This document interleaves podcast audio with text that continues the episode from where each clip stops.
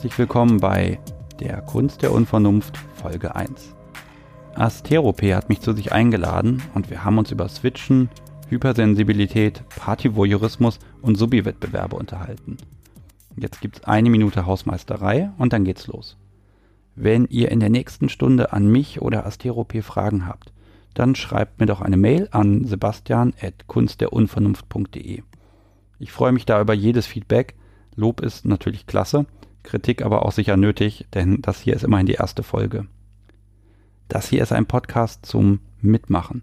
Wenn ihr da draußen Erfahrung, Ideen oder Träume habt oder auch einfach ein Projekt aufzieht, was ihr hier teilen möchtet, dann schreibt mir einfach und wir schauen, was wir draus machen können. Und das ist auch ein Podcast zum Zusammenhören. Wenn er euch gefällt, sagt es weiter. Teilt den Link mit Freunden, Kollegen oder auch gerne mit der Familiengruppe. Die freut sich sicher nochmal ganz besonders. So, jetzt geht's los. Länger möchte ich euch nicht hinhalten. Viel Spaß beim Zuhören.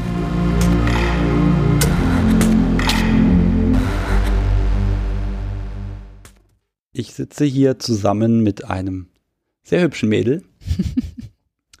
Und ähm, wir möchten uns ein bisschen über das Switchen unterhalten, über ein Ding, was hier auf dem Tisch liegt und noch über das Thema Hypersensibilität. Aber jetzt stell dich doch erstmal vor. Ja, mein Name ist Asterope. Das ist nicht mein echter Name, aber den benutze ich heute mal hier. Und ähm, ja, ich bin 30 und ähm, ja, das ist gar nicht so leicht zu sagen, was ich jetzt am besten als erstes sage, um mich vorzustellen. Ich habe auf jeden Fall vor, heute ein bisschen was über Switchen zu erzählen und ja, wie er schon gesagt hat, über Hochsensibilität. Und ähm, ja, bin ganz gespannt. Das ist der erste Podcast, an dem ich mitwirke. Also mal schauen, wie es so wird. Da haben wir ja was gemeinsam. Grundsätzlich, ich glaube, ich werde das in den ersten Folgen immer wieder erwähnen müssen. Es geht um BDSM. Sollte ich jetzt ein einziges Mal erklären. Das ist die Sache mit dem ja, das ist nicht Fifty Shades of Grey, sondern die Sache mit dem Sadomaso, Sadisten, Unterwerfungszeug. Und ähm, da gibt's ja, das ist ja nur eine Begrifflichkeit, worunter man, ich glaube, 10.000 verschiedene fetische Praktiken verstehen kann. Oder was würdest du sagen? Ich glaube, da kann man fast alles drunter verstehen. Ja, im Endeffekt fällt da so vieles runter.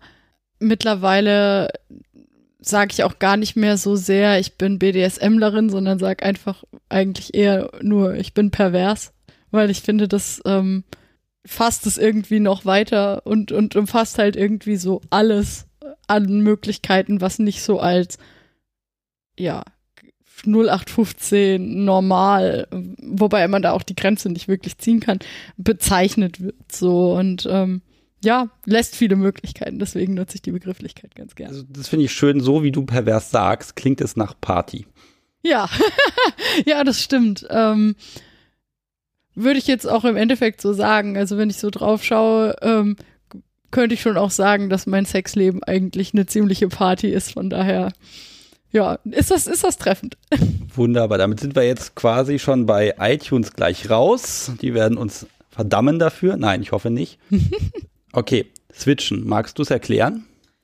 Switchen. Naja, also switchen ist im Endeffekt, gerade jetzt bei BDSM ist es ja so, ähm, dass es immer so entgegengesetzte Pole gibt. Also es gibt zum einen die Möglichkeit, ähm, dominant oder submissiv zu sein, also derjenige zu sein, der eben den, den sagen wir, dominanten und äh, ja, im weiteren Sinne würde ich sagen, auch tonangebenden Part sozusagen übernimmt und der andere Part ist dann submissiv und ist eher, eher derjenige, der quasi Dinge mit sich machen lässt, würde ich jetzt mal so ganz grob so umschreiben. Und ähm, switchen ist im Endeffekt einfach nur, wenn man beides, beides ist sozusagen oder ja, wenn man in der Partnerschaft, in der man ist, zum Beispiel beides miteinander erlebt aus beiden Sichten, das ist eigentlich Switchen. Also ich würde jetzt im Endeffekt sagen, ich kann sowohl dominant als auch submissiv sein. Das Interessante ist, eigentlich gilt es ja genauso auch ähm, oder ein Stück weit ja auch für Sadismus und Masochismus. Also auch da ist es ja so, man kann Sadist sein oder Masochist sein. auch da vereine ich sozusagen beides in mir. Und auch das ist, also es ist nicht so, dass man immer zwingend dominant und sadist ist zum Beispiel, sondern man kann auch dominant, aber masochistisch sein, wenn man ähm, Schmerzen mag und ähm, sich die dann zufügen lässt auf einen Befehl hin zum Beispiel. Also Switchen ist einfach nur, wenn man beide Seiten der Medaille sozusagen in sich vereint, dann ist man Switcher. Wenn man gerne, wie man so sagt, oben oder auch unten spielt. Also du bist einfach flexibel. ja, das, das sowieso, ja. Also ich habe, ähm, das ist tatsächlich ganz schön, dadurch, dass ich ähm, Switcher bin und all diese vier Eigenschaften habe und dazu auch noch bisexuell bin, habe ich sehr, sehr viele Möglichkeiten. Okay, ja, das ist, eigentlich kannst du alles machen. Ja, richtig. Also, beziehungsweise, wenn man es jetzt noch ein bisschen korrekter ausdrücken will, mittlerweile würde ich sagen, ich bin einfach pansexuell und nicht, nicht bisexuell. Also es ist nicht auf ein männliches oder weibliches Geschlecht festgelegt, sondern im Endeffekt geht es einfach nur darum, ob ich den Menschen an sich sexy finde. Ja, das ist ja das Schöne, warum ich dich, warum ich dich da echt spannend finde, ist, du machst das mit Spaß. Ja. Da steht ganz groß drüber, am Ende des Tages oder am Ende der Nacht werde ich Spaß gehabt haben und vor mich hingrinsen für die nächsten Tage. Richtig. Das finde ich super. und ähm, auch für mich selbst geht es ja genau darum, dass mhm. man hinterher irgendwie happy ist, warum auch immer. Ich habe gestern auf dem hiesigen Stammtisch ein bisschen rumgefragt. Mensch, so ein Switcher, was wollte er denn von denen mal wissen? Oder was, was ist so das Ding? Und da kam eigentlich ein Ding raus. Und zwar, ähm, du machst das ja mit deinem Partner, dass beide switchen. Ja, richtig. Das können ganz viele gar, sich gar nicht vorstellen. Da mhm. ist der Dom, ist der Dom. Ja. Ich kann auch andere mhm. irgendwie unterwerfen, aber mein Dom ist der Dom und dem gegenüber die Hand zu erheben, das könnte ich nicht. Mm. Gottes Willen. Also so habe ich das gestern tatsächlich ge gehört. Das geht ja bei dir. Ja, das geht bei mir. Hm. Wie handelt ihr das aus? Wie handeln wir das aus? Also, das ist ganz schwer. Das haben uns auch schon ganz viele Leute gefragt. So, ja, wann, wann entscheidet ihr denn jetzt, dass ihr das jetzt andersrum macht oder so? Und die Antwort darauf ist eigentlich, dass wir entscheiden das nicht im Sinne von so und jetzt machen wir das anders, sondern es sind Zeichen. Ne? Es sind körperliche Zeichen einfach bei der, also in der Haltung, im Blick, was auch immer, wie man dem anderen signalisieren kann, oh, vielleicht jetzt aber eher das oder eher das. Ähm, und ähm, es ist irgendwie ist es auch immer einfach ein Aufeinander eingehen. Ich glaube, das ist auch ein bisschen verbunden tatsächlich mit dem, was du gerade gesagt hast, nämlich dass ähm, ich oder wir das mit Spaß machen. Wir machen das nicht so überernst. Also natürlich in, in einem Moment, in dem wir, wir spielen und es ist quasi so eine klare Rollenverteilung festgelegt, in dem gehen wir auch schon fest in unsere Rollen rein, ja. Aber im Großen und Ganzen ist es so, wir sehen uns abgesehen davon, von solchen festen, von solchen Situationen, ähm, jetzt im echten Leben sozusagen vollkommen auf Augenhöhe. Und für uns ist immer ganz klar, dass der Mensch und seine Bedürfnisse immer an erster Stelle stehen und immer Vorrang haben. Und dass es, wir wissen einfach voneinander, dass es manchmal ganz schnell gehen kann und man plötzlich irgendwie in die andere Rolle fällt oder sich plötzlich nicht mehr danach oder danach fühlt. Und dann, dann handelt man das neu aus. Und dabei ist es viel einfach an Aufmerksamkeit. Also es hat viel einfach damit zu tun, darauf zu achten, okay, findet der andere das jetzt gerade wirklich noch gut? Also es gibt Momente, da sind wir so drin, da ist ganz klar, okay, wir spielen jetzt genau so. Und da würde auch niemand so auf die Idee kommen, so, oh, das müssen ja zwei Switcher sein, so wie die sich verhalten, weil die sehen ja so aus, als könnten die auch jeden Moment andersrum sein. Ne? Sondern das ist ein Moment, in dem es dann ganz klar okay, ich bin oben, er ist unten und da geht jetzt gerade auch echt gar nichts gegen an. Und dann gibt es aber eben auch einfach immer wieder Momente, in denen fällt man so ein bisschen in so eine, so eine neutralere Zone sozusagen, wo es nicht mehr so eine harte Abgrenzung ist zwischen, das ist jetzt gerade so oder so, sondern da fühlt es sich so ein bisschen fließend an. Und wenn man sich eine Weile kennt, dann merkt man das natürlich auch, wenn der andere sich dem so annähert und vielleicht eher in eine andere Richtung tendiert. So eine Art Auslöser, also bei vielen ist ja dann ne, Orgasmus, zack, jetzt sind wir in der Ruhephase, jetzt können wir was anderes machen. Oder jetzt ist Schluss. Ne? Das haben ja auch ganz viele, dass dann, oder dass die Session dann in dem Moment beendet ist.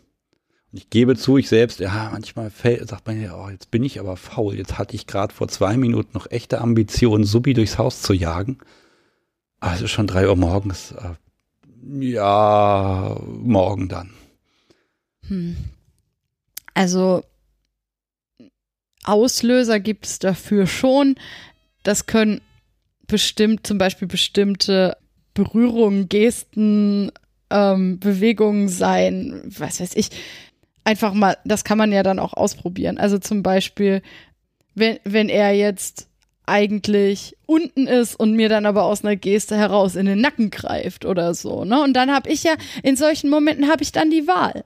Ich habe dann die Wahl, ich kann das, wenn ich quasi meine Position oben eigentlich halten möchte, dann kann ich dem entgegengehen und kann das so mich sozusagen verteidigen und das ahnden. Das mhm. könnte ich.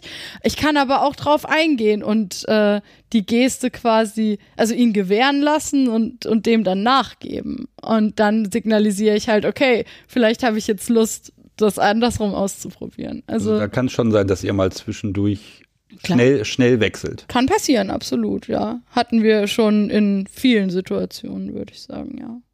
Hm, das andere Ding war dieses, ja, das sind ja Freizeit-SMer, das ist ja nicht so intensiv. Ja, ich kann mir vorstellen, wenn ihr euch jetzt einmal für einen Abend festlegt, dann habt ihr, glaube ich, genau diese ganz starke Intensität, dass quasi jedes Haar am Körper, jede Faser sagt, ich bin jetzt unten und ich bin da, um Chef glücklich zu machen oder eben andersrum. Mhm. Aber wenn so fließende Situationen sind, ich glaube, das ist noch viel intensiver, weil man muss ja genau gucken, wo ist der jetzt gerade? Wo bin ich gerade? Und dann machen wir jetzt so einen U-Turn oder ist, wir genießen einfach, wie es gerade ist. Ja. Was ist, was ist am intensivsten? Oh, am intensivsten, das ist, ähm, ich glaube, am intensivsten, also zumindest für mich, sind immer Situationen, bei denen viel viel Emotion im Spiel ist, also bei denen auch mit viel Emotion gespielt wird. Da gibt's auch, also da gab's schon so viele spannende Momente eigentlich bei uns. Also zum einen möchte ich sagen, ähm, Fre Freizeit-SMer finde ich gut.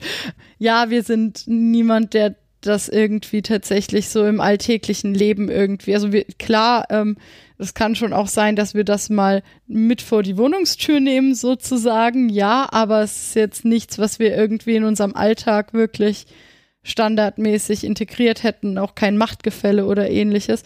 Und trotzdem würde ich nicht sagen, dass unser äh, BDSM weniger intensiv ist als das von anderen Leuten. Ich glaube, das, was wir so haben und machen, ist wahnsinnig intensiv. Da gehört für mich aber jetzt natürlich auch mit dazu, das ist ja das andere Thema, über das wir reden wollten, nämlich, dass ich, äh, dass ich sehr, sehr sensibel bin. Und ich glaube, das trägt aber auch bei ihm mit dazu bei, weil eigentlich ist auch er recht sensibel tatsächlich. Jetzt nicht im Sinne von Schmerzempfindlichkeit, sondern einfach nur sensibel für Reize allgemein zu sein und auch ja, offen und empfänglich zu sein sozusagen und auch kleine Nuancen irgendwie wahrzunehmen. Und ja, das, das, das geht auch mit dem Switchen einher, ne? Also dieses Aufmerksamsein füreinander und da, ja, wie gesagt, also wir kriegen ganz, eigentlich ganz viel, viel Intensität zusammen. Auf jeden Fall. Die intensivsten Momente. Ich überlege gerade. Also es gab zum Beispiel mal, an den erinnere ich mich sehr gut, es gab mal einen Moment, da haben wir aus einem eigentlich recht harten Spiel plötzlich geswitcht und zwar raus aus dem BDSM und hatten dann plötzlich eine Situation, in der griff er mir an die Wange und sagte irgendwas total liebevolles zu mir und hat damit bei mir eine Emotion getriggert. Ne? Also einfach, ich war in dem Moment sozusagen so voller Liebe. Das war, das war einer der intensivsten Momente, die ich je erlebt habe, tatsächlich. Und es war ein wahnsinnig sexueller Moment trotzdem, weil wir hatten Sex in dem Moment. Und das ist, ähm, ja, deswegen sage ich, wenn Emotionen mit im Spiel sind, und es muss nicht immer Liebe sein, sondern jede Art von Emotion geht dabei natürlich auch dann sind es für mich auf jeden Fall die intensivsten Momente. Aber es gibt natürlich auch körperliche Reize, die einfach wahnsinnig spannend und schön sind. So wie du das beschreibst, BDSM ist, ist ja eine Droge, zumindest Adrenalin und wie sie alle heißen, mhm. die da im Blut rumkreisen. Ähm, das sieht man dir jetzt auch an, das könnt ihr da draußen ja nicht sehen. aber man sieht hier dieses Grinsen und Lächeln und dieses, ha, ich bin da gerade gedanklich auch voll drin. Ja, absolut. Ähm, beim Switchen glaube ich, also mir fehlt das so ein bisschen. Da muss ich ja ganz klar gestehen, die Seite unten, die kann ich nicht einnehmen. Das geht immer fürchterlich schief. Es mhm. fühlen sich beide einfach irgendwie unwohl dabei und ich fange an irgendwie zu sagen, jetzt mach das doch mal so, das passt mir gerade gar nicht. Ich, nee, funktioniert einfach nicht. Mhm. Ähm, das kann man noch so oft versuchen, wie man will. Keine Chance. Aber ich glaube, wenn man selber weiß, was das Gegenüber jetzt erduldet, wenn man das selber erlebt hat, diese Bandbreite, das macht die Sache ja noch ganz anders. Immer in dem Moment, wo ich selber etwas erlebt habe und das bei anderen sehe, habe ich mich ja ganz anders empathisch. Ja, würde ich auch sagen. Also haben wir auch tatsächlich recht viel, dass ähm, jeder von uns sozusagen gerne in beiden Positionen dasselbe mag. Also bei ihm ist es so und bei mir ist es ähnlich. Das, was er unten mag, mag er auch von oben ganz gerne und bei mir ähnlich. Und ähm, wir haben eine recht große Schnittmenge, was das angeht. Und da kann man sich natürlich ganz anders reinversetzen in die, in die Situation. Ja, würde ich schon, schon so sagen, klar. Das macht es auch irgendwie noch mal intensiver, wenn ich weiß, das, was der andere, also wenn ich das irgendwie gleichzeitig, obwohl ich in meiner Rolle bin, aber trotzdem irgendwie auch nachfühlen kann, was der andere jetzt erlebt. Und ah ja, das bringt mich auch zu was, was auch ganz, ganz wichtig ist, nämlich zumindest für mich und ich glaube, ihm geht es auch so, den meisten Gewinn, den meisten Lustgewinn, die meiste Freude daran habe ich eigentlich durch Reaktionen.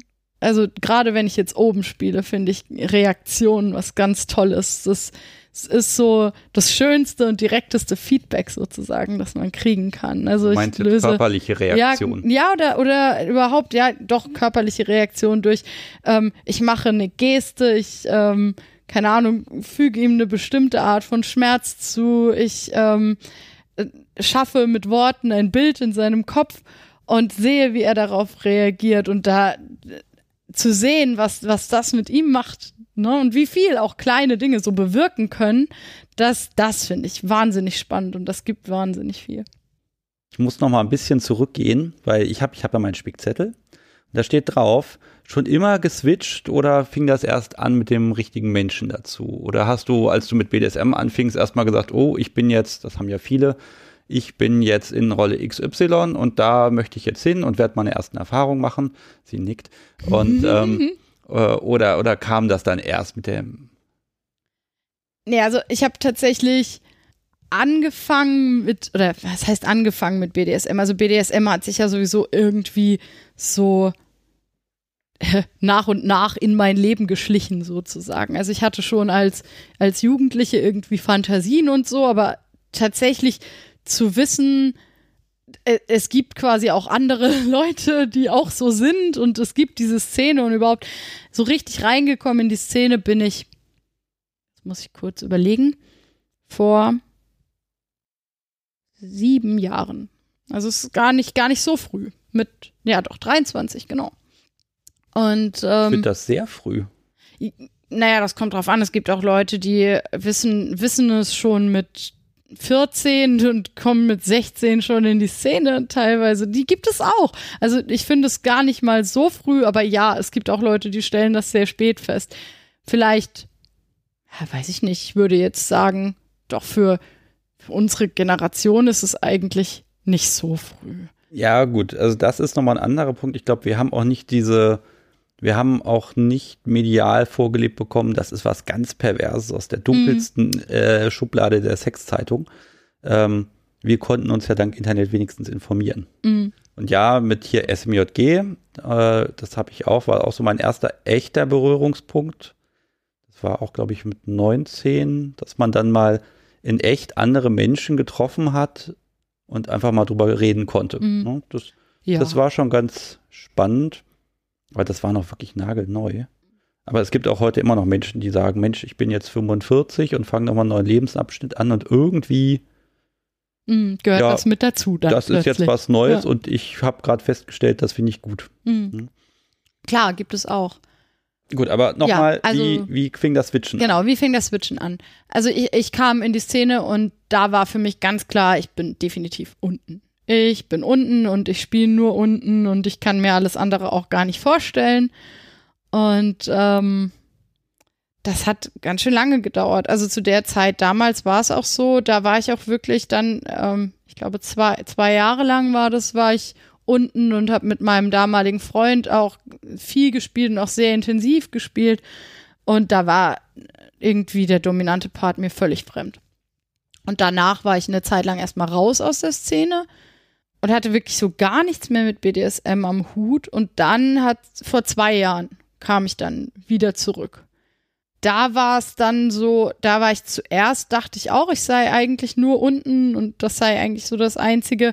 Aber irgendwie hatte ich zu dem Zeitpunkt trotzdem schon andere, andere Gedanken und auch andere Fantasien und war irgendwie insgesamt auch neugieriger. Also am Anfang war es ja auch so, man weiß ja dann auch nicht so viel. Dann dauert es irgendwie eine Zeit lang, bis man überhaupt mal ein Bild von den Dingen hat. Und ja, als ich vor zwei Jahren zurückkam in die Szene, hatte ich irgendwie schon ein ganz anderes Bild von allem und war viel offener und viel, viel neugieriger auf alles.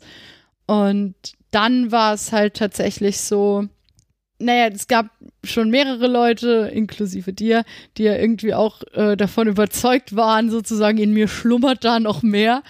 Und ähm, das habe ich auch nie vergessen, weil du mal zu mir gesagt hast, wie, warte, jetzt muss ich überlegen, wie es genau war. Ich kann mich hast- dran erinnern. Ich erinnere mich dran. Du hast mal Oh zu je. mir gesagt, ähm, ich habe gesagt, dass äh, das muss man nur wecken, sozusagen. Und dann hast du gesagt, das muss man nicht wecken, sondern du hast Angst davor, dass du es übertreibst und deswegen probierst du es nicht aus, das oben spielen. Und und ich wusste in dem Moment schon, dass du recht hast. Ich hatte tatsächlich irgendwie Angst davor. Angst davor, jemandem zu sehr weh zu tun, zu gemein zu sein, es zu überziehen, sozusagen. Und naja, und dann irgendwann, ja, dann kam der richtige Mensch dafür. Und ähm, das ist mein jetziger Partner. Und der hat, ja, mich einfach mal so von unten angespielt, sozusagen.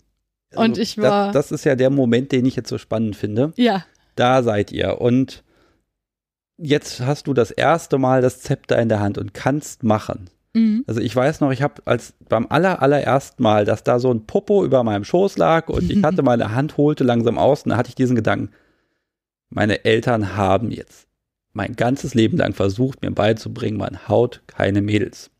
Und ich bin jetzt in diesem Moment dabei, dieses, ähm, diese ganze Erziehung einfach mal zu entfernen. Und ich hatte echt eine Hemmung, das waren nur zwei, drei Sekunden, aber und dann, ach, das ist ja gut, das macht ja Spaß.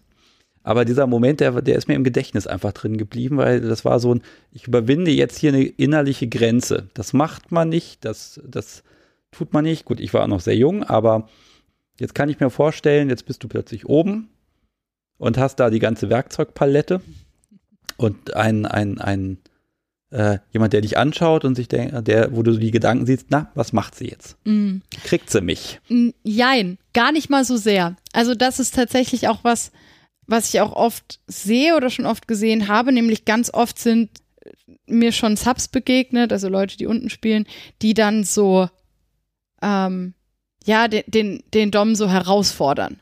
So dieses, na komm, krieg mich doch so ungefähr. Jetzt bin ich aber mal gespannt, ob du das machst, was ich gut finde, ob ich dich auch ernst nehmen kann.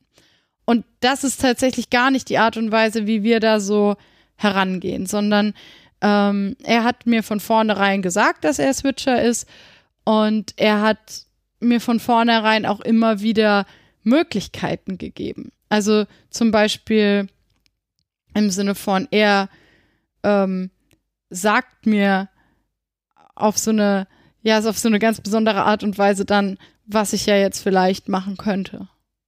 Und ähm, er, ist- er, es ist so ein bisschen ein, von es unten. ist so ein bisschen, ja, es ist so ein bisschen ein, ein indirektes, ein indirektes Betteln sozusagen um etwas gewesen, so. Und das, ähm, ja, das ist, war eine Hilfestellung. Also wir haben uns da schon irgendwie rangetastet. Es ging nie um, um die Frage, ob, ob man sich ernst nehmen kann dabei. Und um die geht's auch heute nie tatsächlich so, sondern es, es ist einfach nur ein, ein okay, wir, wir finden gemeinsam raus, was irgendwie schön ist. Und wenn es für den anderen schön ist, weil es sich jetzt in dem Moment irgendwie gut oder besonders fies oder was auch immer wie anfühlt, dann ist das richtig und gut so.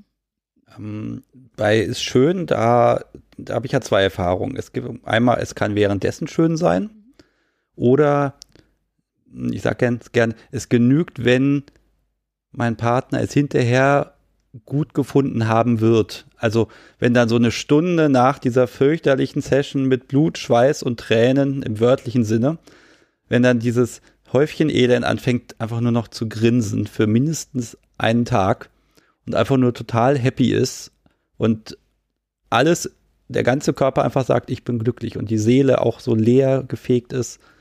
Ähm, jetzt wollte ich auch eine Frage dazu stellen. Tja. Ja, ich kann, ich kann ja mal eine Antwort dazu geben, ohne dass du eine Frage gestellt hast. Bitte. Ich glaube, das kenne ich gar nicht so sehr. Bin jetzt zum Beispiel auch niemand, der so, ich habe keine so wirklich großen Erfahrungen zum Beispiel mit Erniedrigung. Das ist ja auch was, was ganz viele, viele Leute so gut finden im Sinne von, was weiß ich, also jetzt so, so, im extremsten Fall, man ist ein lebendiges Möbelstück oder so, oder man wird irgendwie wirklich, man beschimpft den anderen wirklich hart oder so. Da, das ist nicht so sehr meine Art und Weise. Ich spiele grundsätzlich eher mit mehr Nähe. Das heißt nicht, dass es immer super, super lovely ist, so, aber irgendwie, ich habe kein so riesig großes Distanzgefühl gerne im Spiel. Das ist eher sein Ding als meines. Ich bin da ja nicht einfach so drauf gekommen. Ja. Jetzt sehe ich hier große Augen gerade. Ich habe hier mal, ich habe nämlich geklaut in einer dieser tollen Webseiten. Da gibt es ein Bild von dir und da sieht man dich. Ich beschreibe das mal ein bisschen. Mhm. Ich würde sagen, so ein leicht leerer, vielleicht sogar ein trauriger Blick, weiß ich nicht, aber so ein bisschen leer, erschöpft. Die, du kennst das Bild ja sehr gut offensichtlich. Ich kenne dieses Bild. Ja, wunderbar. Dieses Make-up unter den Augen ist völlig hinüber und es ist halt so ein, so ein typisches Selfie, aber ja, herrlich. Da steht ein schöner Text nämlich drunter. The way he likes me most, thank you for using me. Und da dachte ich, boah, und das, das ist so dieses, das war jetzt genau die Überlegung, so, das muss richtig böse gewesen sein, der Abend, aber du scheinst einfach nur happy zu sein. Mich würde natürlich interessieren, was ist vor diesem Bild passiert. Wie kommt es denn dazu? Boah, das ist eine wirklich gute Frage. Also, so richtig direkt daran erinnern, was da vorher passiert ist, kann ich mich auch nicht. Ähm, dann war es sehr gut. Aber ja, das, das ähm, wird wohl stimmen, ja. Ähm, es muss auch sehr gut gewesen sein, weil es mich ja dazu veranlasst hat, dieses Bild zu machen. Ja, es gibt schon Momente, ähm, in denen, in denen schaltet das Ganze so dabei meinen Kopf aus.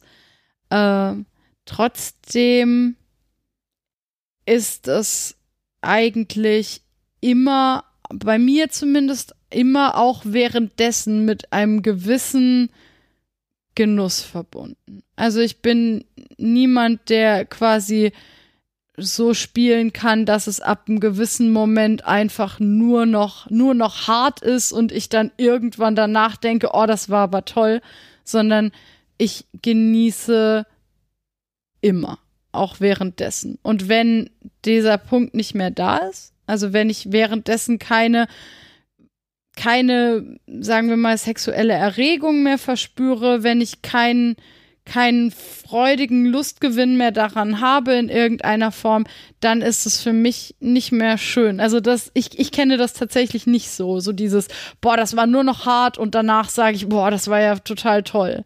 Sondern irgendwie muss ein gewisses, ja, ein gewisser Genuss dabei noch da sein. Und sei es nur durch das Mindset, das ich dabei habe. Hm. Aber das, ja, ist auch ein bisschen unterschiedlich, je nach Situation. Trotzdem ist es, glaube ich, die Konstante bei mir. Ja, das ist ja auch völlig in Ordnung. Also das ist ja, das ist ja diese Freiheit, ähm, dass wir da ja alle tun können, was wir wollen und was gefällt. Und das ist ja auch eine Erfahrungssache, dass ich einfach erstmal feststellen muss, was mag ich denn und ja, was hätte ich mir auch sparen können. Interessanterweise sind immer mehr Sachen schön, als man glauben mag vorher. Ja. Stimme ich absolut sagt, das, Wo ich dann auch, wenn ich jetzt ein paar Jahre zurückdenke, denke so, oh, also ne, da habe ich damals gedacht, das, das macht, nee, da kann ich nichts mit anfangen und ja, dann wird die Liste immer länger und länger und länger von Dingen, die man manchmal gut finden kann. Ja. Und das, ähm, es gibt da einen, einen anderen Sebastian, der hat immer hat einen schönen Spruch gesagt. Ich weiß nicht, ob ich den gleich hier rausschneiden muss, aber er hat gesagt, im Endeffekt bleiben nicht mehr viele Tabus übrig. Ne? Und weil man eigentlich alles mal ausprobiert und wenn man zusammen dann etwas entwickelt, dann findet man eigentlich unter jeder Überschrift, unter jeder Praktik, jedem Fetisch, findet man dann doch immer noch mal so einen Aspekt, wo man sagt, oh ja, das ist so ein Ding, das, das kann ich gerade gut finden. Bevor wir jetzt das Thema mal ganz wechseln, ich mag noch mal das Thema Humor dabei. Ja. Also ich habe schon Sessions, also wirklich, was heißt abbrechen, aber unterbrechen müssen, weil es einfach so unglaublich komisch war. Man lacht plötzlich schallend los und es ist einfach unglaublich witzig, weil gerade irgendwas passiert ist, im Zweifel, weil die Peitsche sich gerade auf der Party völlig zerlegt hat und drei Menschen getroffen hat. Ähm, und man einfach, anstatt irgendwie schockiert zu sein, einfach wirklich nur noch lachen muss. Und einfach auch beide dann oder alle mit allen Umstehenden zusammen, wo man einfach nur noch merkt, man hat einfach gerade unglaublichen Spaß und man will diesen Spaß auch haben. Also wir, im Endeffekt ist es so, dass wir eigentlich alles mit Humor nehmen können, aber wir so viel würde ich jetzt sagen, lachen wir gar nicht. Also auch wenn man das jetzt meinen mag, weil ich jetzt hier so sitze und man mich irgendwie auch während ich rede immer lächeln hört, aber so wahnsinnig viel lachen wir eigentlich gar nicht. Ähm, wir, wir hatten schon Situationen und Humor ist unglaublich wichtig, finde ich schon. Ne? Also ähm, gerade auch zum Beispiel, wenn man nicht nur zu zweit spielt, sondern mit mehreren Leuten. Hatten wir auch schon. Also Situationen, wo wir irgendwie uns mal zu dritt, zu viert, auch schon zu fünf zusammengefunden haben. Und gerade da ist es ja auch noch mal so, ähm, wenn man quasi mehrere Leute zusammenbringt und sich irgendwie aufeinander einstellen muss und sich vielleicht auch gar nicht so gut kennt oder so, dann ist Humor natürlich was, was einfach unheimlich entlastet in so einem Moment, ne? Und entspannt irgendwie auch, wenn man einfach, ja, damit so ein bisschen lockerer umgehen kann. Du siehst mich hier nicken, aber ich vergesse immer, das kann man nicht hören. Ähm, ja. aber ja, sehe ich genauso. Nein, also beim Humor stimme ich dir wirklich zu. Äh, ohne den geht's auch nicht. Man hat manchmal, wenn man anderen Menschen beim Spielen zusieht, so den Eindruck so, oh, also ob es bei denen den Humor gibt, aber wann sieht man die? Hm. Wenn sie öffentlich spielen und da ist es ja noch mal ganz viel mit, wir zeigen, wir präsentieren eine Rolle. Da sieht man ja manchmal Bilder, die also manchmal glaube ich, die sind sehr gut inszeniert. Das ist so, wir gehen jetzt auf eine Party, du bist heute X, ich bin Y und wir halten uns genau an dieses Schema. Das gibt den Leuten ja auch manchmal wirklich einen Kick, dass sie sagen können, so für die nächsten fünf Stunden leben wir ein Ideal eins zu eins nach, wie wir uns das seit Wochen zusammen erdacht haben. Wo du sagst, zu viert, zu fünft, das machen wir heute nicht. Weil ich habe nämlich das Gefühl, wir werden ja, sind ja irgendwo ganz am Anfang und jetzt hören die Leute hier so ein bisschen rein. Und ich glaube, ein paar sind schon überfordert und haben eh schon abgebrochen. Wir wollen sie jetzt nicht zu sehr ärgern. Beim nächsten Mal. Gerne. Dann wahrscheinlich zu viert oder zu fünft. Vielleicht. okay. So, was switchen ist klar, das kennen viele. So, wir haben vorher drüber gesprochen, was können wir hier heute auf den Tisch legen und da war ich weiß nicht, Hochsensibilität oder Hypersensibilität? Wie, ne, wie nenne ich es denn richtig? Das war so ein Thema, wo du sagtest, das ist dir wichtig. Ja, also ich glaube, man kann beides sagen. Ich sage Hochsensibilität. Sagt Wikipedia Im, auch, dann muss es stimmen. Im Endeffekt ähm, läuft es ja auch eigentlich auf was, auf was ähnliches hinaus. Ich kann jetzt hier die ersten drei Zeilen der Wikipedia vorlesen, aber ich glaube, du kannst das viel schöner beschreiben, denn ich glaube nicht, dass du das als, als Last siehst. Ähm, Oder doch? Naja, also Hochsensibilität kann Fluch und Segen sein, würde ich sagen. Es hat halt auch irgendwie beides, beide Seiten der Medaille. Okay, also definieren wir es erst Hochsensibilität ist ähm, im Endeffekt bedeutet das, dass alle Sinneskanäle, die man sozusagen hat, einfach permanent offen sind. Das bedeutet, also es geht bei jemandem, der hochsensibel ist, viel mehr Reize durch als bei jemandem, der es nicht ist. Das bedeutet im Endeffekt natürlich auch, dass man viel mehr zu verarbeiten hat an Reizen. Aber das bedeutet auch, dass man für Reize sehr viel empfänglicher ist. Dass ähm, man mehr oder auch Dinge schneller, früher, intensiver wahrnehmen kann. Und das auf allen möglichen, auf allen möglichen Sinneskanälen eben. Also im Bereich BDSM klingt das nach weniger Aufwand. ja, jein. Tatsächlich jein. Also ähm, zum Beispiel ist äh, hochsensibel nicht unbedingt zwingend gleichzusetzen mit definitiv schmerzempfindlicher. Weil da ja auch jeder Mensch unterschiedlich ist. Das ist ja auch teilweise, also tagesformabhängig sowieso, aber teilweise ändert sich das ja je nach Stimmung auch. Richtig, genau. Und also da mag ich mal einwerfen, ich selbst habe auch dieses, ja, hauen und schlagen, das kann man alles tun. Aber im Grunde genommen geht es ja darum, was mein Gegenüber empfindet. Richtig. Und das ist das Einzige, worauf es ankommt. Und ich habe halt so eine gewisse Palette an Kram dabei und dann muss ich gucken, okay, ich hätte jetzt ganz gern, dass sie so ein bisschen mal aus sich rauskommt und dann äh, gucke ich halt, womit kann ich das erreichen. Ne, ich muss leider gestehen, mit meiner Hand werde ich das nie erreichen können. Die ist irgendwie, die bricht vorher ab. Da bin ich dann der, der leidet. Mhm.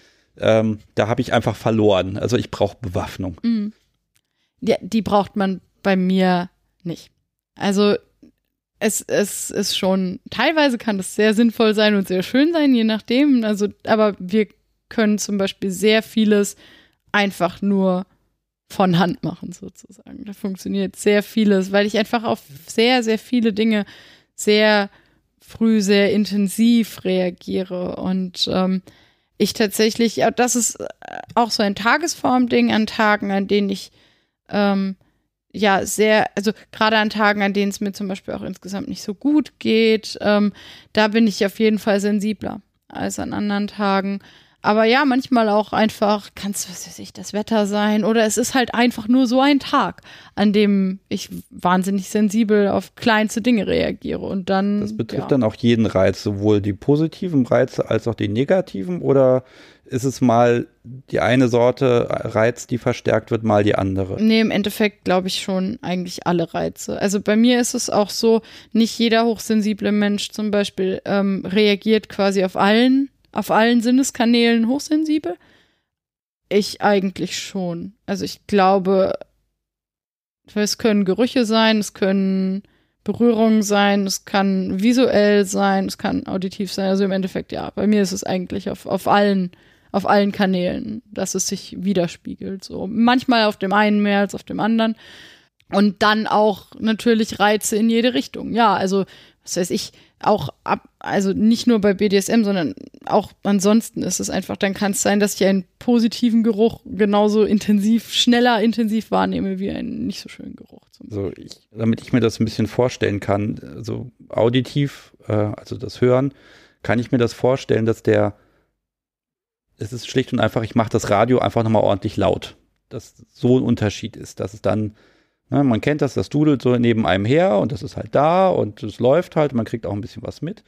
Oder es hat halt eine gewisse Intensität. Wie gesagt, ich drehe die Musik lauter. Da muss ich einfach mitgehen. Da merke ich, ich gehe so ein bisschen im Takt mit und das ist dann mein Gedanke. Also es, es fordert dann in meinem Kopf, fordert dieser Reiz dann einfach seinen Platz. Ja, und das ist bei mir halt teilweise schon so an Punkten, an denen es bei anderen Leuten noch lange nicht so ist. Also ich gehöre zum Beispiel überhaupt nicht zu den Menschen, die stetig im Hintergrund ein Radio laufen haben können. Das funktioniert bei mir nicht. Da werde ich irgendwann wahnsinnig. Weil ich einfach das gar nicht ausblenden kann. So sehr. Das, das macht es aus. Radio heutzutage, das ist, das nervt ja auch. Oder einfach. auch andere Musik. Also das also gar keine Musik, egal. so ein bisschen Ambient, Elektro im Hintergrund dudeln kommt, lassen. Kommt auf den Tag an, tatsächlich. Und auf die Tagesform. Wenn die Tagesform gut ist, dann geht das. Wenn die Tagesform nicht so gut ist, dann, ähm, ja. Und da mein Partner und ich auch regelmäßig, weil er ist jemand, der kann immer Musik laufen haben. Und ich muss dann regelmäßig sagen, hm, magst du nicht Kopfhörer nehmen? ja. Ja, gut, aber das ist ja, das ist ja ein lösbares Ding. Ähm, ja, das habe ich aber auch, wie, dass dann die ganze, alle zu Hause mit Kopfhörern rumrennen, weil jeder will was anderes auf den Ohren haben, weil die Stimmung gerade nicht zusammenpasst. Okay, also hören, das kann man doch verständlich machen. Äh, beim, beim Fühlen natürlich, ganz klar. Das, das kennt ja jeder, dass man manchmal wirklich kleinste Berührungen intensiv wahrnimmt. Ich hoffe zumindest, dass das jeder kennt. Ähm, aber beim, beim Sehen zum Beispiel, da kann ich mir das gerade, da kann ich mir kein Äquivalent, also vorstellen? Ist es damit eher gemeint, dass du, wie soll ich das? Ja, ich, genau, ich kann es überhaupt nicht beschreiben. Ich wüsste jetzt nicht, wie man diesen Reiz verstärken kann. Naja, was heißt verstärken? Also im, es ist halt nicht im Sinne von, ich kann dann plötzlich besser sehen, sondern es ist eher so, dass äh, visuelle Reize mich dann schneller überfordern. Also beim Sehen ist es nicht unbedingt ein Vorteil, sondern da ist es tatsächlich so, da bin ich dann lichtempfindlicher zum Beispiel. Oder ähm, ich wurde mal gefragt, warum ich eigentlich nur Möbel habe, die ähm, relativ schlicht und straight sind. Und die Antwort darauf ist ganz, ist ganz simpel, nämlich wenn ich da jetzt irgendwie noch Sachen hätte, die noch zig Farben hätten, total verziert wären oder sonstiges hätten, dann wäre ich davon stetig visuell überfordert. Wahrscheinlich hätte ich dann den ganzen Tag Kopfschmerzen. Okay. Also ich sehe, ich schaue mich jetzt hier mal um und ich sehe Deko, mehr als bei mir, muss ich gestehen. Okay, also das ist jetzt so eine reizarme Umgebung jetzt quasi in dem Sinne oder ist das so, das ist so eine Wohlfühl? Das hier ist eher, das hier ist eher Wohlfühl tatsächlich. Also das Schlafzimmer ist zum Beispiel relativ reizarm, da ist nicht so wahnsinnig viel, auch keine, keine große Deko oder sowas. das ist für mich tatsächlich eher so der reizarmste Ort sozusagen in dieser Wohnung. Da ziehe ich mich dann auch hin zurück, wenn ich feststelle, es geht visuell nicht mehr so viel. Also ich glaube, so ein bisschen zu verstehen, aber so ganz, klar, das muss man selbst erfahren. Wahrscheinlich muss man irgendwelche Pülverchen nehmen, um das dann mal nachzuerleben. ähm, Vielleicht, ich weiß nicht, ob man das gezielt her heraufbeschwören kann, sozusagen. Frage ist auch, ob man das muss und will. Jeder der, jeder, der schon mal Migräne hatte, der weiß zumindest, wie sich eine Reizüberflutung anfühlt. Also gehe ich von aus. Von daher. Bin bislang davon verschont geblieben. Ich kann mir aber vorstellen, ich habe mir echt so ein paar Gedanken gemacht und dachte mir, ja Mensch, gerade so im Bereich BDSM, da kann man sich das doch echt zunutze machen. Weil, ne, da gibt es auf der einen Seite dieses, ich überflute mein Gegenüber mit Reizen, bis es nicht mehr kann. Oder eben auch diese Deprivation, also diese, diese Reizarmut, dass man hier, ich sag mal, einen Sinn nach dem anderen entfernt. Mhm. Da kann ich mir bei dir gerade vorstellen, das kann an manchen Tagen wie Wellness sein. Ja, das, ist absolut richtig, ja. Äh, ich habe zum Beispiel ganz oft die Augen zu, tatsächlich, weil ähm, das Schöne ja dann auch ist, wenn man, also gerade weil ich in der Lage bin, auch Sachen so intensiv wahrzunehmen, da komme ich mir selbst quasi entgegen mit, wenn ich einen meiner Sinne einfach ausschalte und dann kann ich den Rest dafür viel intensiver wahrnehmen. Und das tue ich dann auch. Und deswegen habe ich zum Beispiel ganz oft die Augen zu.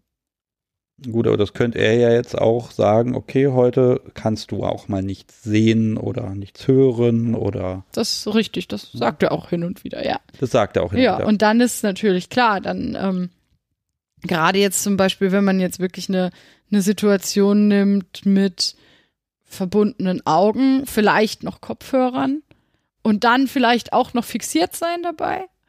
Und dann ist natürlich alles auf Fühlen ausgerichtet. Ne? Und dann, klar ist jede, jede Kleinigkeit schon. Also dann ist ja schon so eine, so eine Grundspannung davon, okay, ich kann gar nicht, gar nicht einschätzen, was jetzt passiert. Ich weiß gar nicht, was jetzt kommt. Und dann kommt irgendwann irgendein Reiz und dann, ja, dann ist es ja auch ganz spannend, weil man ja dann oft zum Beispiel auch im ersten Moment nicht unterscheiden kann, ist das jetzt heiß oder kalt, was ist das für ein Material, was passiert da gerade so.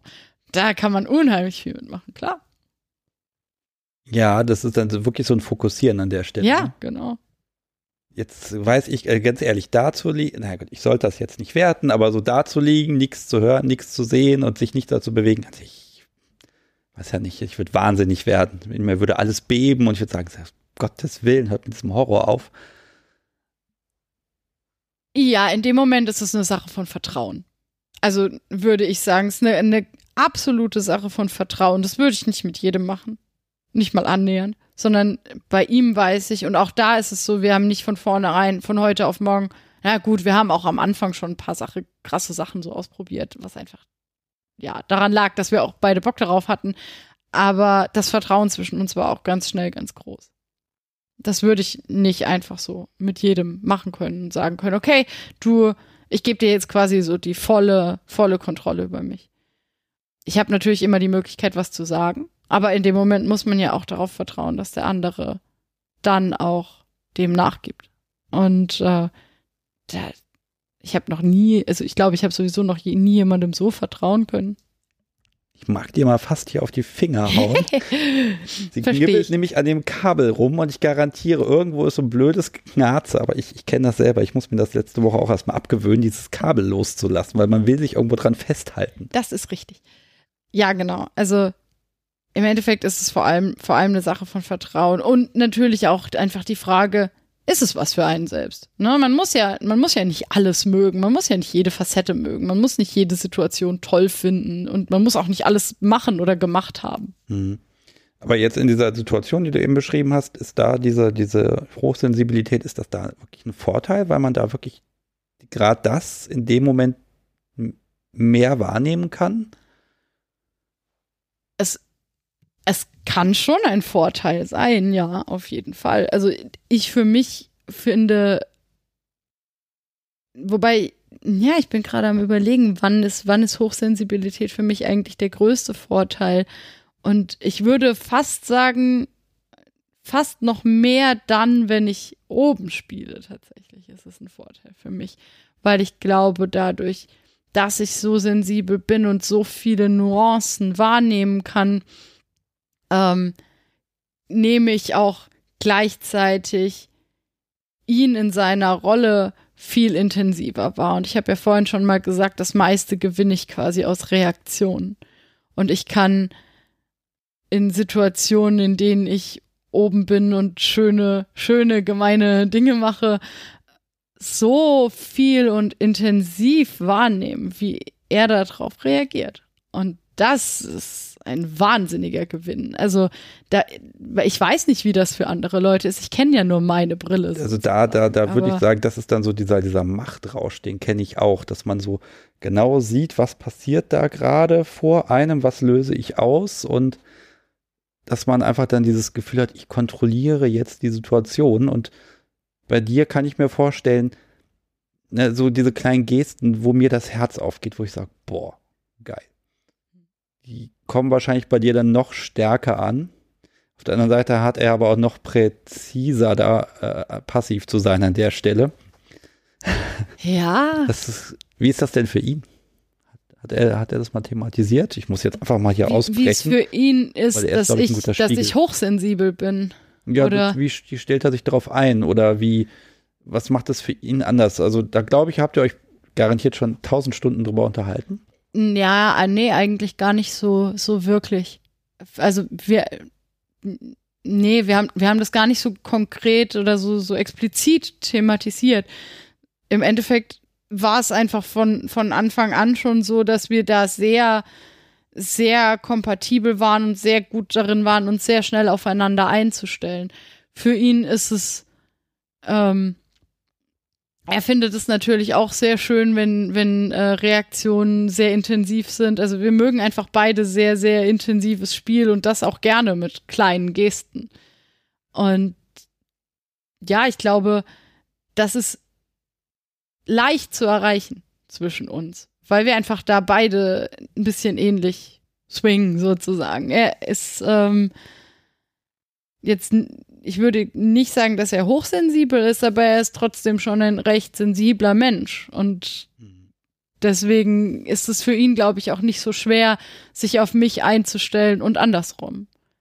Das ist ja immer so dieses zentrale Ding, ne? dass man genau gleich schwingt, dass das einfach zusammenpasst. Jetzt wollen wir ja nicht verschweigen, das hat ja auch einen Nachteil. Also wo es dann, wo man dann sagt, wir wollen ja eigentlich hier eher im positiven Bereich bleiben, aber ich kann mir auch vorstellen, dass es eben dann doch eine Situ schnell Situation gibt, wo es dann einfach so, zu viel. Wie, komm, wie kommst du da raus oder wie vermittelt ihr euch das gegenseitig? Tja, das, das ist gar nicht so leicht. Also das muss man tatsächlich lernen. Da muss man sich auch irgendwie rantasten an, an vieles dabei. Da, dazu gehört, die eigenen Grenzen kennenzulernen. Und das war zum Beispiel für mich gar nicht so leicht. Ich habe, wir haben auch Situationen gehabt, ähm, in denen sind wir über meine Grenzen gegangen. Aber nicht, weil, also um es irgendwie böse zu übertreiben, sondern weil ich sie nicht kannte und danach war es nicht so toll. Und das, das kann aber passieren und das Wichtige daran ist, dass man dann spricht miteinander danach darüber, spätestens danach. Eher früher. Und im Endeffekt ist es manchmal so, dass es zu Situationen führt, in denen man sich einfach denkt, schade. Schade, weil wir hätten jetzt gerne noch weitergemacht. Schade, weil wir hätten gerne noch einen draufgelegt. Schade, weil wir hätten es gerne noch eine Nummer intensiver gehabt. Aber das war in dem Moment halt nicht möglich. Das kann durchaus passieren, ja. Also Momente, in denen ich einfach sagen muss, okay, ich kann jetzt gerade nicht mehr, weil das ist einfach zu viel. Die gibt es dadurch natürlich auch öfter, ja. Gut, aber das ist ja, das klingt jetzt nicht nach einem großen Verlust, weil es gibt ja auch immer noch ein nächstes Mal, ja. wo man mit der Erfahrung, die man gemacht hat, an einfach äh, anknüpfen kann. Das ist richtig, ja. Und also auch wenn das ein Tabuthema ist, aber es geht, also ich, ich kenne niemanden in der Szene, wo nicht ständig irgendwas mal schief geht. Ja, ist ja normal. Man ist ja menschlich. Ja, aber wir haben natürlich dieses Bild, ne, dass der Dom, der führt ja und der erlaubt sich möglichst keine Fehler, damit dann, ne, damit man gut zu ihm aufsehen kann. Und wir haben ja auch Szene intern ganz oft dieses Kritisieren, dieses, äh, was hatte ich da letzte Woche? Ja, auf der einen Party und da hat er dann das gemacht mit ihr und um Gottes Willen, das war ja so nicht und hinterher war sie auch nicht so gut gelaunt. Also da finde ich die Beobachter immer sehr ja, fehlerintolerant. Mhm. Ja? Sehr kritisch, ja. ja. Finde ich schwierig. Ähm, und äh, also sie gehören dazu, wie ich finde, weil man muss es ja ausprobieren. Geht ja nicht anders. Ähm, und ja, ich mag das nochmal so schön sagen, Kommunikation ist alles, finde ich. Ich hoffe, ich werde mal jemanden treffen, der sagt, nee, man muss nicht reden. Dann wird das eine sehr, eine sehr spannende Episode. Wenn er sagt, nee, Kommunikation, so ein Quatsch. Wir haben hier unser Buch, da steht alles drin und so machen wir das jetzt. Ja, so jemand ist mir aber auch noch nie begegnet. Ich werde ihn finden. Ich bin gespannt. Aber wahrscheinlich sitze ich dann da und der redet nicht. Und dann muss ich äh, allein reden. Möglich. Ne, das ist ja wieder in der Nacht. Möglich, ja. Wenn man der Meinung ist, man muss nicht reden, ja. Nee, aber ja, im Endeffekt denke ich auch. Ähm, ich bin aber auch sehr, wie soll ich das denn sagen, sehr grundsätzlich sowieso sehr gnädig mit allem und jedem und denke mir dabei einfach, ja, wir sind alle Menschen und alle Menschen machen irgendwas schief und wir lernen. Wir lernen immer. Jedes Mal noch lernen wir. Das hoffen wir. Ja. Ja, das wäre zumindest gut, ja. Und ja, dabei gehört es halt auch dazu, dass man einfach auch mal Fehler macht oder zwei. Aber okay, also was hast du noch, wo du sagst, das möchtest du loswerden, das ist wichtig oder vielleicht für andere Menschen, die das, die das auch betrifft? Bei Hochsensibilität. Ähm, wie bloß kein BDSM, wenn ihr hochsensibel seid, das ist eine ganz schwierige Sache, das sollte man auf jeden Fall nein, bleiben lassen. Nein, das würde ich, das würde ich nie jemandem raten. Äh, ich würde allerdings Menschen, die das Gefühl haben oder irgendwie so die Idee haben, dass es auf sie zutreffen könnte, denen würde ich auf jeden Fall dazu raten, sich darüber zu informieren. Es gibt mittlerweile mehrere, also viele Möglichkeiten, sich darüber zu informieren, über das Netz, über diverse Bücher zum Thema Hochsensibilität und BDSM. Allerdings gibt es, glaube ich, nicht so viele Bücher. Da müsste man dann eher mal gucken, ob in den einschlägigen Netzwerken dazu jemand was geschrieben hat dazu. Das könnte durchaus sein. Ähm, und ansonsten denke ich mir halt vor allem, oder ist es vor allem wahrscheinlich sinnvoll, wenn jeder ja sich selbst kennenlernt und seine eigenen Grenzen und seine eigenen Vorlieben kennenlernt und ja, Hochsensibilität ist in irgendeiner Form so ein bisschen besonders und es trifft nur auf ungefähr 10 bis 20 Prozent der Menschen zu. Oh, ich finde das sehr viel. Ja, aber es sind, also im Endeffekt sind es Menschen, so wie alle anderen auch. Und jeder ist wahnsinnig individuell in seinen Vorlieben und äh, ja, in den Dingen, die er nicht mag. Und da, ja, würde ich jetzt auch nicht so das, das riesige Fass aufmachen, sozusagen, und das so, so wahnsinnig voneinander trennen oder unterteilen, sondern am Ende ist es vor allem sehr sinnvoll, wenn man sich selbst kennt und weiß, was man gerne mag. Und wenn man das dem anderen dann auch kommuniziert. Das ist wichtig. Ein wundervolles Schlusswort zu dem Thema. Ich spicke jetzt hier schon die ganze Zeit. Hier liegt nämlich auf dem Tisch ein Buch. Ja. Vielleicht sollte das hier die erste Folge sein, dann mal zur Einleitung. Also ich wünsche mir von jedem Menschen, mit dem ich mich unterhalte, dass er irgendein Ding da hat. Das kann alles sein und in diesem Fall ist es eben ein Buch und ich nehme es mir jetzt einfach mal und guck mal, was das ist. Mach das. Okay, auf dem Cover, ich sehe erstmal, bevor ich den Titel lese, ich sehe eine Frau und die liegt auf dem Rücken und sie schaut intensiv. Ja. So, das ist, oh Gott, Helena Ravencroft, Dominique. Ja. Ein Roman. Nur für Erwachsene, das ist schon mal gut. Okay, und warum ist das, warum liegt das jetzt hier? Dieses Buch ist sozusagen überhaupt der Anfang meiner perversen Geschichte, meiner persönlichen. Ähm, ich das habe hast du mir jetzt nicht vor einer Stunde gesagt. Das ist richtig. Das wäre der perfekte dem- Einstieg gewesen. Aber zu dem Zeitpunkt, als ich dieses Buch ähm, gekauft habe, hatte ich auch noch keine Ahnung. Ich glaube, da war ich 16 oder so. Und, oder gerade 18 geworden. Ich weiß nicht mehr genau, wie ich da rangekommen bin. Tatsächlich ist auch schon ewig her. Hm. Ähm, aber mit dem Buch ist irgendwie, hat so ein bisschen meine Karriere gestartet, weil in diesem Buch halt die, die quasi die Erfahrungen einer Frau von, ich lerne jemanden im Chat kennen und schreibe mit dem perverse Dinge über, ich treffe irgendwelche Leute und mache mit denen perverse Dinge über, ich lande auf irgendwelchen Partys und da machen auch andere Leute wirklich perverse Dinge. Ähm, da, und ich habe dieses Buch damals gelesen und dachte immer, sowas gibt's in echt nicht. okay. Ja, ich dachte immer so, oh, sowas gibt's bestimmt nur in Amerika. Und ähm, ja, das, das ist gar nicht so realistisch und überhaupt, also vieles, was da drin steht, ist auch nicht so realistisch, sondern es ist ja im Endeffekt, ist es schon ein bisschen ein Porno in Buchform. Ähm, aber es, es war irgendwie so der Anfang von allem, weil ich dabei einfach immer irgendwie dachte so, boah, das, das so zu erleben, wäre so spannend. Und dann habe ich aber über Jahre hinweg nichts in die Richtung unternommen oder so, weil ich gar nicht auf die Idee gekommen bin. Und so vor, ja, anderthalb Jahren ungefähr, als ich dann meinen jetzigen Partner kennengelernt hatte und wir halt angefangen haben, auch zusammen auf Partys zu gehen. Also ich war auch vorher schon mal auf ein, zwei Partys, aber das war immer noch nicht so, da war ich noch nicht so voll irgendwie drin in der Geschichte. Und mit ihm dann irgendwie auf Partys zu gehen und Sachen zu erleben, Leute zu treffen, mich auszutauschen, noch mehr auszuprobieren. Und dann irgendwann dachte ich so, boah, wenn ich das mal damals gewusst hätte, dass das so einfach geht.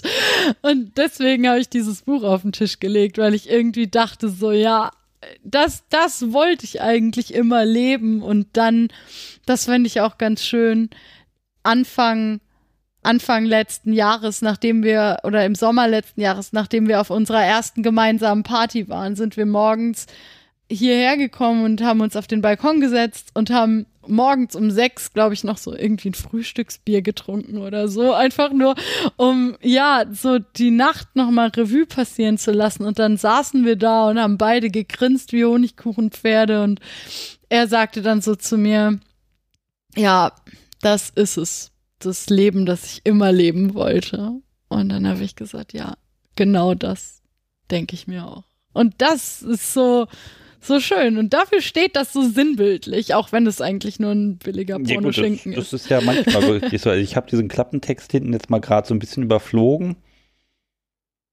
Das mag vor 10, 15 Jahren wirklich ungewöhnlich gewesen sein, aber heutzutage, ja, Frau trifft Mann im Internet, machen komische Dinge miteinander und sind glücklich. Ja. Guck auf die Zeit und stelle fest, ja, es war gar nicht so schwer.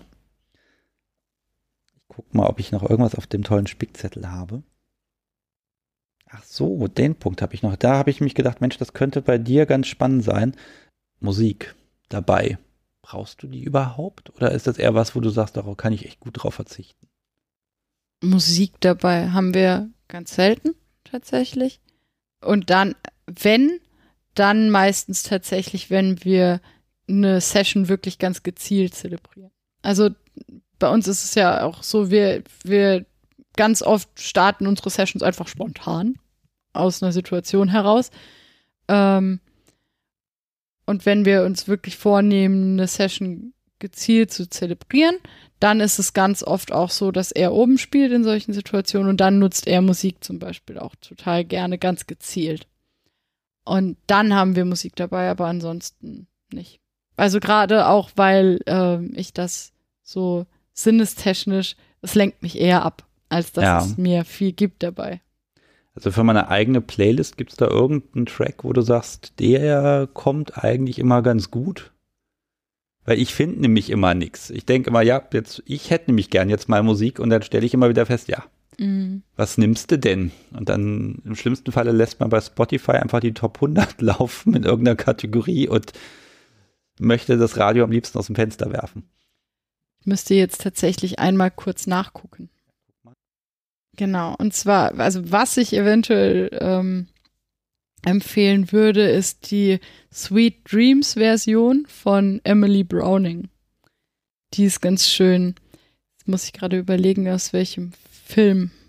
Du schickst mir einen wunderbaren Spotify-Link und den packe ich dann in die Show Notes. Von denen habe ich mir sagen lassen, die muss man haben. Gut, aber das ist ja im Endeffekt auch nur ein Lied. Aber Das, das, macht nichts. Das fügen wir jetzt schön hinzu und irgendwann wird daraus eine Playlist, bei der weiß ich noch nicht, was bei rauskommt. Das ist ein Experiment, wir gucken mal. dann machen wir das so. Super. So, wir haben jetzt so viel Puffer, dass ich jetzt behaupten kann, egal wie lang, wie viel jetzt bislang übrig geblieben ist, dass wir über eine Stunde haben. Yay! Yay! Was, was bewegt dich noch? Also jetzt, aber jetzt sind meine Vorbereitung leer. Ich habe nichts mehr. Ich kann nicht mehr spicken. Jetzt bin ich ganz allein Oh. dir und muss jetzt gucken, wie wir. Hm. Was bewegt mich noch? Ah, Ich glaube, über sehr, sehr vieles haben wir schon gesprochen. Ähm, was mich lange bewegt hat, das kann ich vielleicht auch noch ein bisschen ergänzen zu der, zu der Hochsensibilität oder allgemein zum Thema Sensibilität sagen und auch zum Thema unten spielen, ist, ähm, darüber haben wir uns ja auch schon mal unterhalten. Ich hatte oft das so ein bisschen Bedenken, weil ich oft das Gefühl hatte, dass gerade Leute, die unten spielen, sich gerne messen im Sinne von wer, wer hält mehr aus. Wer hält mehr aus? Oh ja. Wer.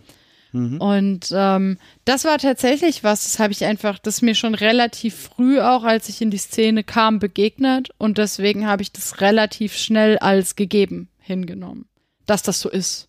Ne? Man wird danach beurteilt, wie viel man aushält, so ungefähr.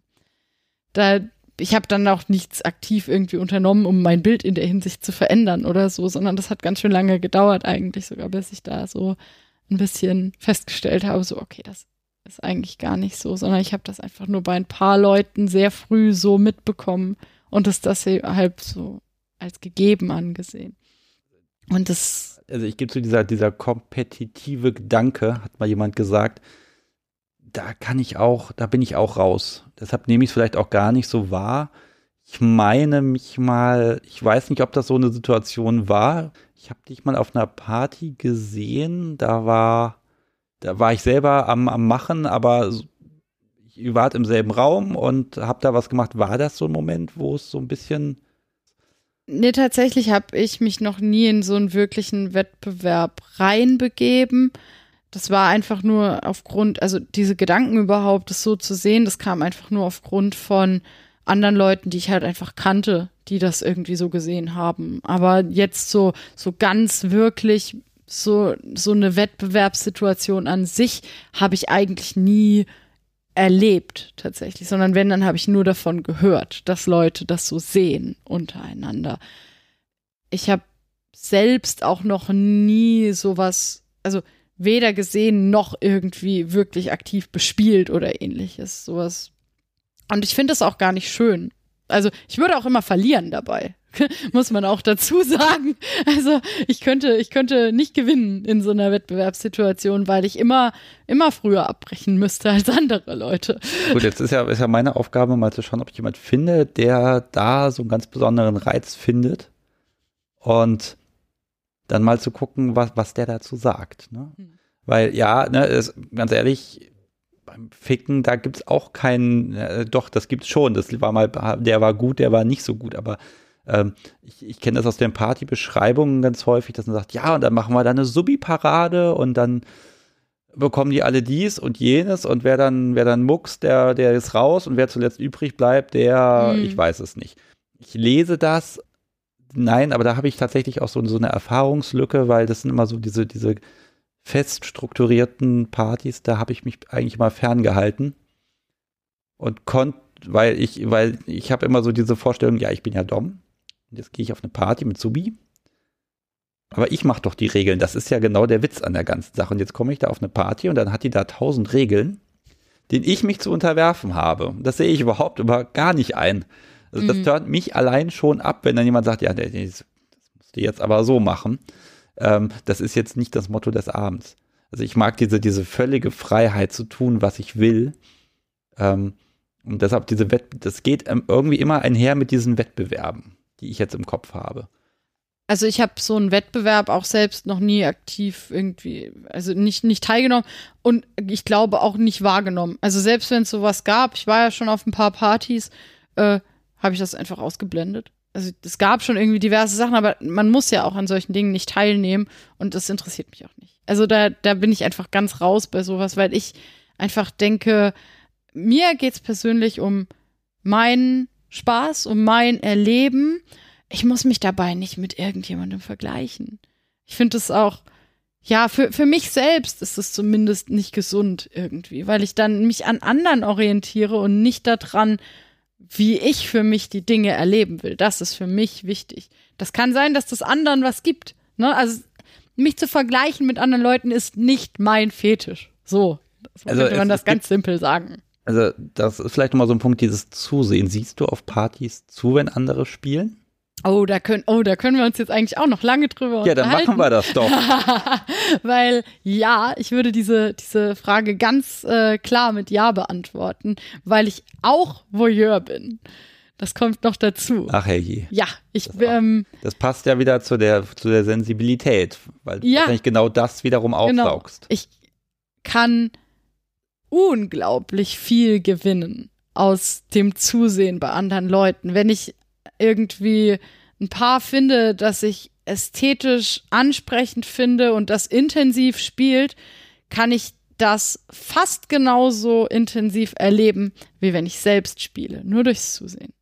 Also ich bin mir nicht ganz sicher, ich habe es noch nicht bis auf die Spitze getrieben sozusagen, aber ich glaube, diesen diesen Space, den man so kennt, wenn jemand sagt, ich bin geflogen im Spiel. Hm. Ich glaube, das könnte ich auch durch Zusehen erreichen.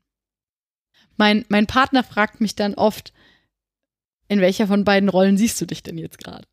Und ähm, also er braucht die Zuordnung. Jein, also ich glaube, er kann auch switchen, aber es gibt zum Beispiel auch Paare, bei denen ist es klarer, ähm, in welcher Rolle ich mich jetzt eher sehe. Und dann gibt es auch wieder Paare, bei denen ist es gar nicht so klar, sondern da kann ich auch zwischen beiden switchen. Das ist, ist mir auch schon öfter passiert tatsächlich, dass ich dann auf Partys einfach, ja, zugesehen habe und dachte, ich fühle beide gerade wahnsinnig intensiv. Obwohl ich nur hier sitze und das wahrnehme. Und das ist unterschiedlich. Das kann ganz nach Tagesform sein. Er braucht die Zuordnung auch nicht zwingend. Also es können auch beide Seiten schön sein, auch für ihn wir müssen, irgendwann müssen wir ihn auch mal hören. Ja, gerne. Ob er das so gut findet, werden wir dann noch sehen, aber in dem Fall musst du dann in dem Moment raus. auf die richtige Seite switchen und dann macht er mit. Ach ja, ich glaube, das finden wir raus. Ja, aber, also wie gesagt, ich kann ja mich da einfach reinfühlen und das ist das Schöne daran und die, die Intensität und die Dynamik, die zwischen zwei Leuten quasi besteht, das wirklich zu fühlen, als wäre es irgendwie ein Stück weit auch meins. Das ist eigentlich schon fast so intim, dass, also, dass ich mich dabei manchmal frage, ob, wenn die das wüssten, wie sehr ich mich da reinfühlen kann, ob es denen nicht eigentlich zu nahe gehen würde. Sagst du denen das? Sprichst du die hinterher an? Nee, das habe ich tatsächlich noch nie gemacht. Also zumindest nicht bei Leuten, die ich nicht kenne. Da gehe ich nicht hin und sage übrigens so oder so.